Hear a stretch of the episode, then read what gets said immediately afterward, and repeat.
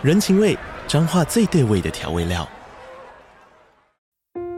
人，你在这端，我在那端，各自忙碌又相互牵挂。情，街角的吵杂声传递温暖与思念。味，是从每一个转角飘出的乡愁。这里是彰化县政府 Podcast 节目《彰化早咖》，我是主持人内克。从彰化大小事各具特色到旅游攻略，透过轻松有趣的访谈，带着大家走进最在地的早咖。准备好了吗？彰化的故事，我们说给你听。以上为彰化县政府广告。欢迎收听草木谈心，我是草，我是木，让我们一起来聊心。我们是两个智商心理师，在这里我们会和你轻松聊聊心理智商、心理学与亲密关系。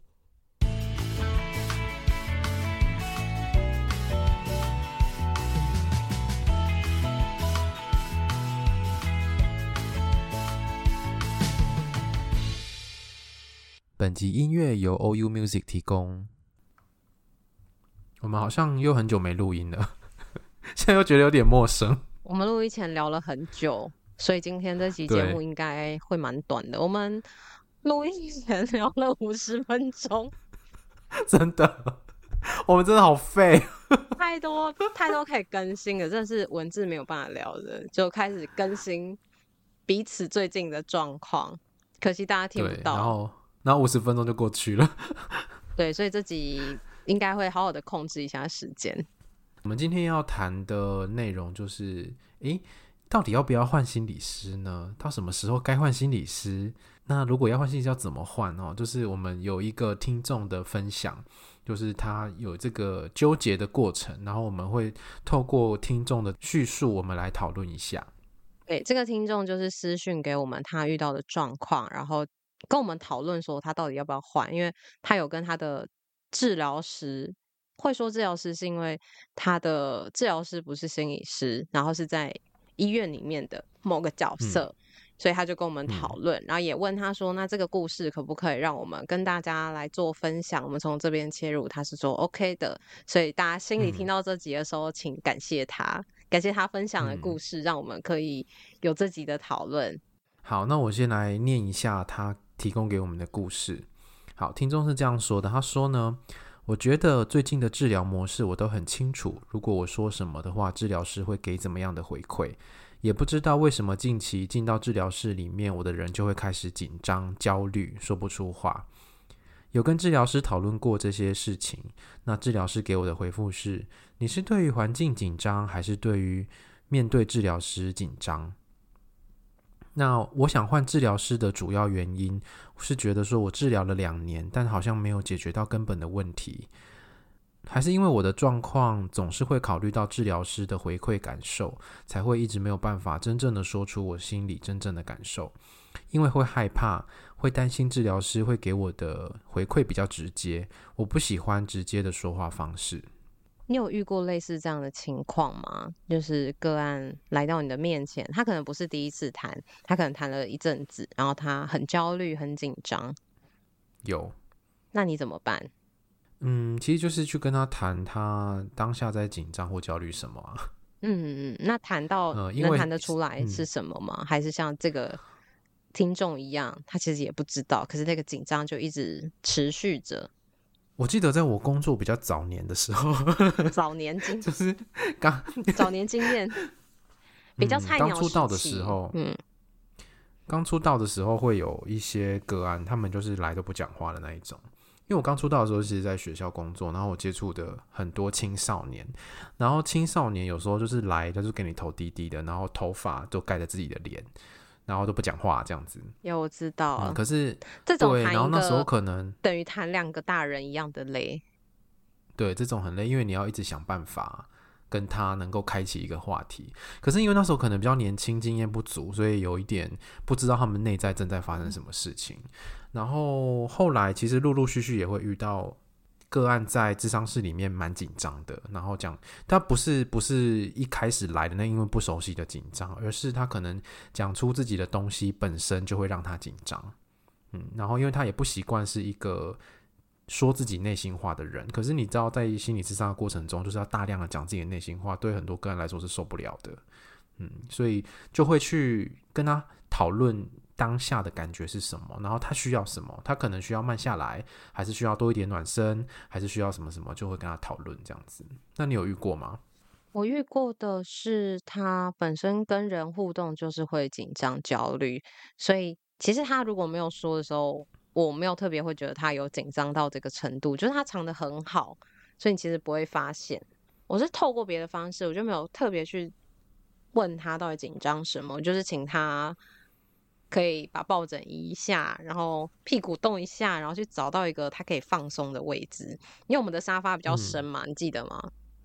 我记得。对，如果他没有坐好，坐贴到背，或是没有弄好的话，他可能如果坐前面这样盯着，我猜那心身体也是不舒服。我就请他用一个比较放松，然后他甚至是他在家里的方式都 OK。然后后来他就用他比较放松的姿势。嗯之后就稍微好一点，嗯、所以那个紧张焦虑的状况可能有非常多种嘛，就是随着不同的个案，他们自己的状态不一样，焦虑的东西不一样，所以通常会是当下会去跟他核对，就是在当下的状况。对，像不知道怎么说啊，或是怕说不好，或是像这个听众一样担心对方的反，他好像不是担心对方的反应，但有的时候有些人是担心对方。担心心理师的反应，因为他是说他知道治疗师会说些什么。嗯，但是谈到一阵子跟个案的关系很熟悉之后，有些个案真的会这样说：“哎，就是当你要说什么时候，他就会说，我就知道你要问我这个。”然后我就会说：“来吧，那自己回答。”对，就是他会知道到底现在要怎么进行，然后他自己会就是还是会持续的进行下去，或者说啊，我就知道没办法躲过这个问题，然后就就去继续去讨论。就蛮有趣的啊，治疗模式就是自谈久了之后，个案也会掌握到 那到底会怎么进行。对，他可能就是熟悉，或者是有些个案也会说，他可能就会想说，那如果这时候我的心理师会问我什么，那我的心理师会说些什么？嗯、他自己就会去，可能在他平常生活中也会去想。对，他会有一个，好像我们在他心里形成一个人格。没有，我们就是在他旁边，然后那个悄悄话跟他说。你现在的感觉是什么？那你现在为什么会这样？嗯、就是好像如影随形，有没有？对对对，他们开始问自己，我觉得这样子那个效果蛮好的啊，就是有一种哦，把把治疗师打包走的感觉。对啊，他就是可以增加自己在日常生活当中的觉察。然后他有提到，这个听众提到，感觉好像没有解决到根本的问题。那其实我自己也会蛮好奇，他觉得根本问题是什么？因为其实蛮多时候。来咨商的人带着的问题，到最后真的在谈的问题是不一样的。就他以为他的问题是 A，、嗯、结果他的问题其实不是 A，是 B，、嗯、或者他以为他的问题是生涯，但其实最后是原生家庭。嗯，就是类似这样子的。但我不知道他知不知道自己的根本的问题或核心的问题是什么。然后他觉得的问题跟他的治疗师觉得问题是一样的吗？对。不知道这个部分是是不是有讨论过的？因为如果他认为的问题跟心理师认为的问题不一样，那就好像是心理师会一直没碰到他的问题嘛，就是他认为的核心是什么？但会不会就变成好像会有一种无形中的拉扯嘛？我觉得问题是这个，你觉得是那个，然后你在处理那个，但我一直觉得你都没有处理到这个。对。所以不知道这个过程是是怎么回事啦，就是在这个听众跟他的治疗师之间来回互动的过程当中，他们对于问题是什么有没有一些共识，有没有核对过？然后在这个过程中也会感觉到他跟治疗师的关系，或许就是他平常生活中的写照啊。他可能也都会去很熟悉身边人会怎么说，然后他可能就会影响到他自己的。说法影响到自己的想法，那我觉得这在智商中也是啊，嗯、就是大家都知道哦，智商就是一个安全的空间，可以好好讨论这些事情。可是真的来到我们面前的人，要安心的讨论这些东西是需要时间。也有个案就是一开头还没有说同意书或干嘛，就噼里啪啦就开始讲他的核心问题。你听的时候，其实你都会有一种倒抽一口气，因为这太指导核心，可是你也会想说他会不会之后就不敢再来，嗯、因为他等于第一次就把东西全部都丢给你。那也会有人是那种谈了十几二十次，最后才说其实有些东西我一直不敢说，然后就叭叭叭讲出来，你才发现哦，原来前 面就是在准备这件事。所以这个就是他可能在平常的人际关系里面，可能就是这样子，要么是要铺陈很久，然后要等到足够的信任感之后，才有办法说出真正想说的话。那有一些人其实是会非常快的自我揭露一些很深的东西。然后在一些关系可能都自己还不是很有把握的时候，就不想讲的太多。这是不同的关系的模式。可能这个听众他也有一些关系的模式带到了智商室里面。那我觉得后面这边是蛮可惜的，就是因为他不喜欢那个很直接的回馈嘛，就是不喜欢治疗师给太直接的回馈。然后他会考虑到治治疗师的反应，所以他都没有办法说清楚自己真正的感受是什么。最后也没有办法真的碰到核心的问题，因为他也没有办法说清楚真正的感受嘛。所以就碰不到，所以就是如果是嗯面对直接的回馈都没有办法说清楚的话，不管是谁，不管是治疗师或是其他人，这样子有可能他在其他人际关系也会遇到一样的问题。那这时候换治疗师是没有用的，因为你在下一段的治疗关系里面，可能还是会到达某一个阶段之后，你又觉得他跟你走偏了，然后你又没有办法讲，你又开始焦虑了，然后。接下来的那个结局还是想把它换掉，这是有可能会是这样重复的模式。但不知道为什么他不喜欢听到直接的回馈，或者是曾经听到的时候，他的感觉是什么？因为如果当下可能真的鼓起勇气去试试看，嗯、听到那个直接回馈，当下就可以跟治疗师去核对当下的感觉是什么，就可以马上处理了。嗯因为有时候我们听到很直接，然后自己还不想面对的话的时候，会有一种被攻击的感觉，或者被指责，或者是甚至有点羞愧、有点被羞辱的感觉。这些感感觉都很正常。可是有时候这些感觉过去之后，你会发现，嗯，对方讲的是事实，没错，只是我当下觉得没有办法接受。嗯，那是这个过程当中那个不舒服的感觉，有没有机会跟心理师可以打开来讲？所以你这边其实有写到，也许他的核心议题正在浮现，就是跟人的互动。没错，也许就是要到这个康长的时候，嗯，就是建立关系到安全的程度，嗯、然后也熟悉才能够浮现。也许这个东西卡住的地方，也许就是有一个核心议题在那边。嗯，如果在我看起来的话，我觉得这样子就结束这个治疗的话，会有点可惜。可是因为我们没有跟听众核对过他们中间发生什么事，因为毕竟我们也不是当事人，嗯，所以不知道，呃，是不是治疗师那一端也有什么东西让个人觉得不舒服的，然后不想要继续讨论的，都有可能。对，好，那我就继续往下念，因为下面还有一段哈。好，听众就说，治疗师也跟我说过，心理治疗不总是给你想要的回馈。那你想要怎么样的回馈呢？听到这边我就说不出话来了，因为我总说，我每次都很期待来回诊来治疗，但是每次进到治疗室里面，对着治疗师，我就开始放空、焦虑、紧张，说不出话。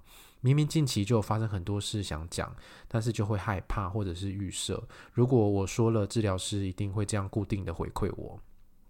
那在 在 IG 上找木，在 IG 上找木聊聊看的原因，这个聊聊指的是就是在问说要不要换人哈，就是他说我就是希望让自己真的比较放松的去谈我此时此时本身的情绪状态，不希望每次去回去治疗的时候都很有压力。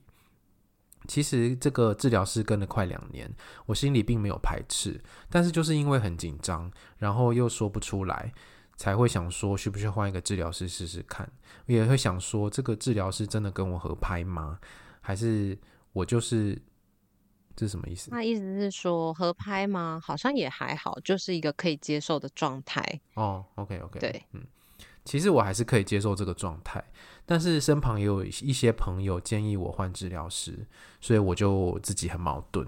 我觉得这是一个很重要的东西，是在智商的过程中不一定会是舒服的感觉。不管是智商前你要来智商的时候，你可能就会想，等一下要谈什么，或者是很不想来，但是真的稳定在谈的个案，或是从智商中有得到收获的个案，他就会知道他不想来，但他还是要来。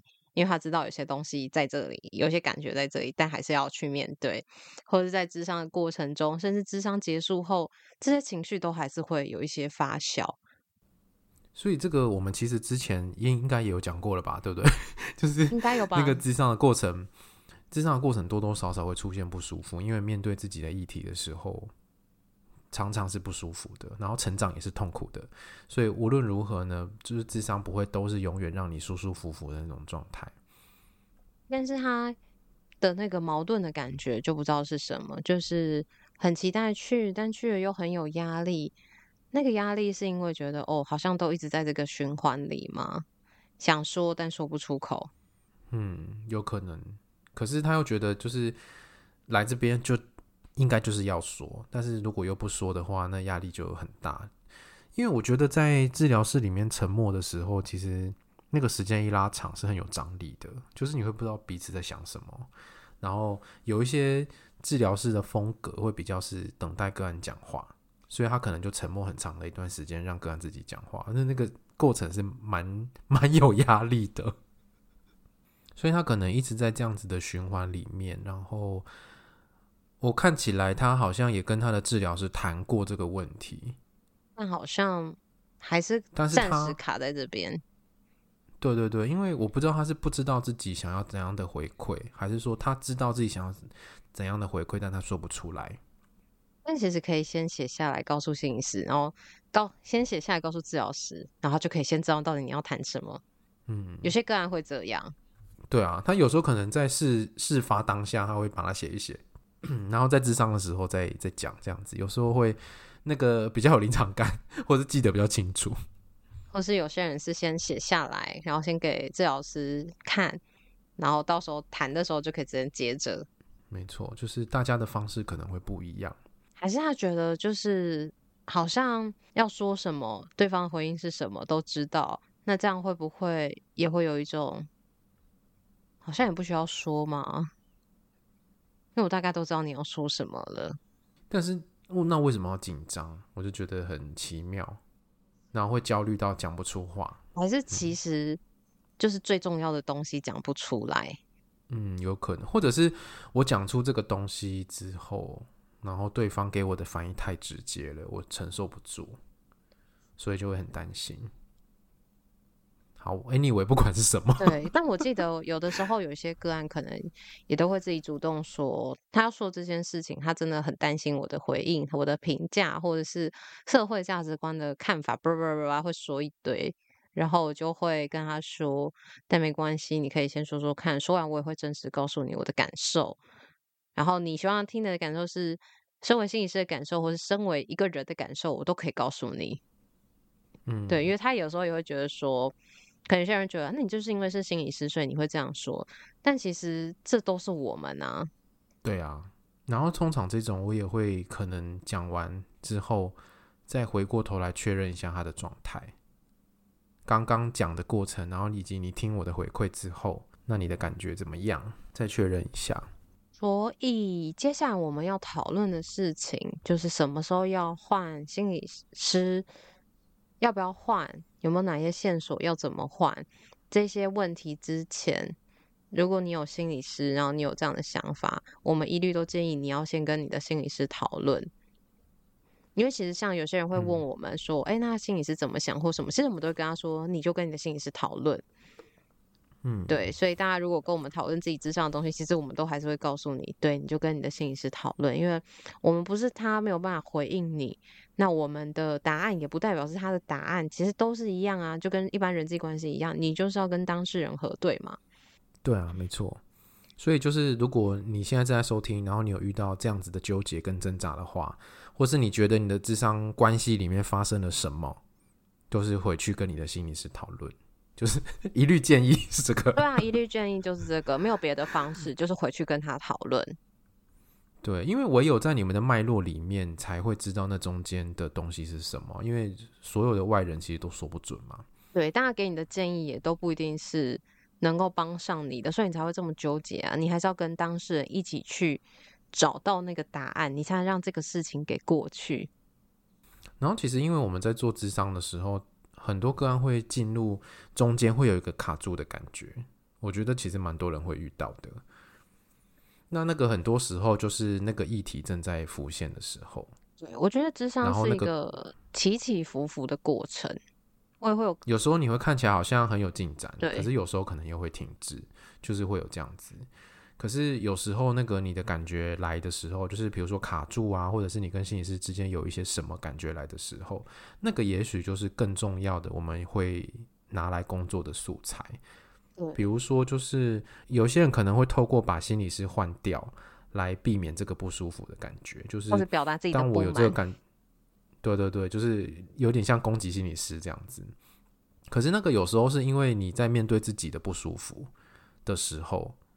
那个过程太痛苦了，所以那个供给的部分有可能是往外，对，又或者是换一个人重新开始，又再重新建立新的关系，比较舒服。对，可是就是因为我们会遇到有一些是 window shopping 型的个案嘛，他可能见过很多心理师，可是每一个可能都谈的不长，就大概一两次，然后他，嗯，或者是比如说四五次这样子，然后就一直换，一直换，他就一直找不到一个他觉得适合的。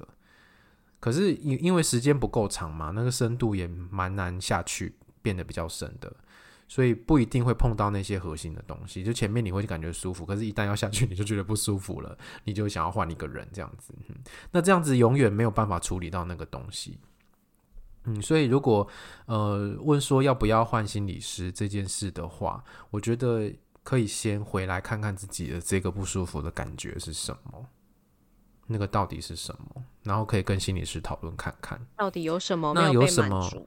没错，那有什么状况会建议更换心理师呢？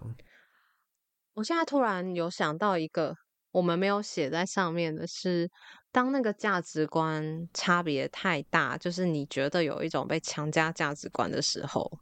举个例，举个例，假设好了，例如说你想要。堕胎，然后他就不断告诉你堕胎是不好的，然后堕胎伤害生命，然后干嘛巴拉巴拉巴拉，开始摄入他自己的价值观的时候，我觉得这时候就可以考虑，嗯、因为这时候主题主主角就不在你了，他开始在跟你说道理，然后有一些价值观的判断。嗯、我是刚刚突然闪过的，嗯，你觉得这是不是要还？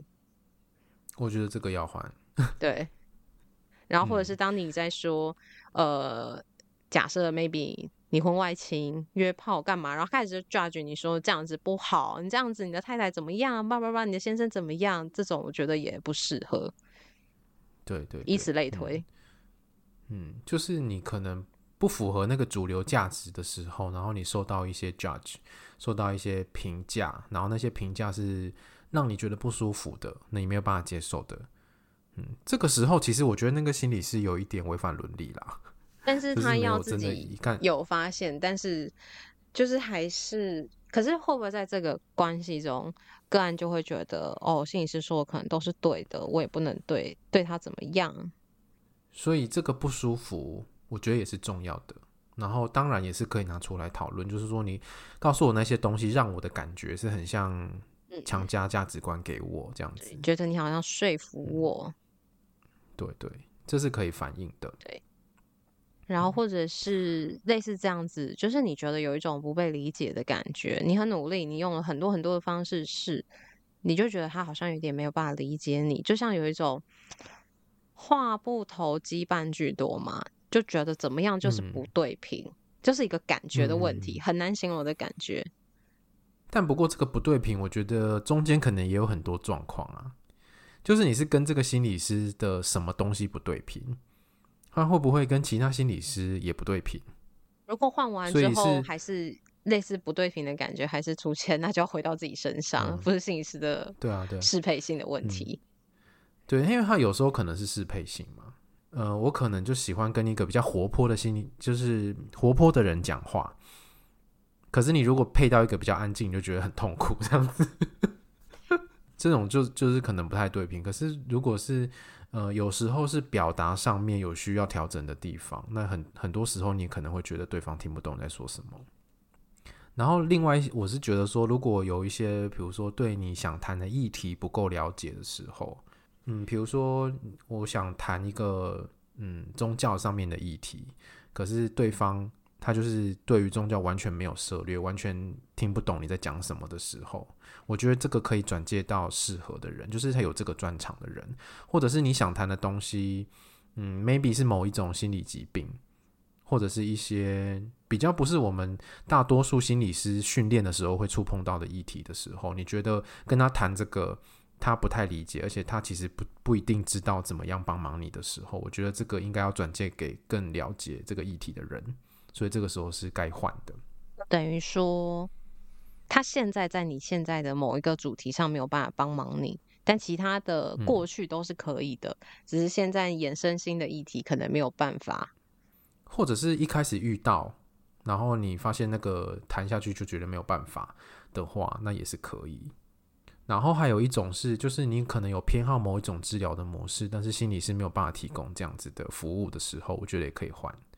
比如说有一些人就想排沙盘嘛，或者想做游戏治疗，或者他想要呃舞蹈治疗、艺术治疗、心理。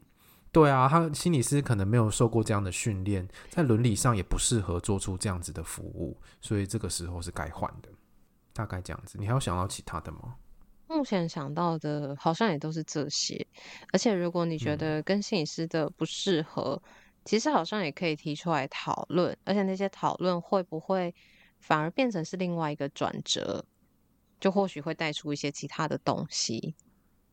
嗯，对，是有可能的。比如说一一样的议题啊，然后你可能很想排沙盘，但是一定要透过沙盘才可以达成治疗效果，其实也不一定嘛。就是不同的心理师有不同的方式，那会有不同的那个途径来提供疗效，所以就是也许不一样的方式也可能是可以尝试的，也可能会有不同的东西。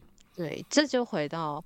智商这件事，就是不管什么东西，不管什么样情况，全部都可以拿来当素材讨论，这是也是一个蛮有趣的地方。嗯、没错。那再来更换的方式，那那呃，结巴 什么？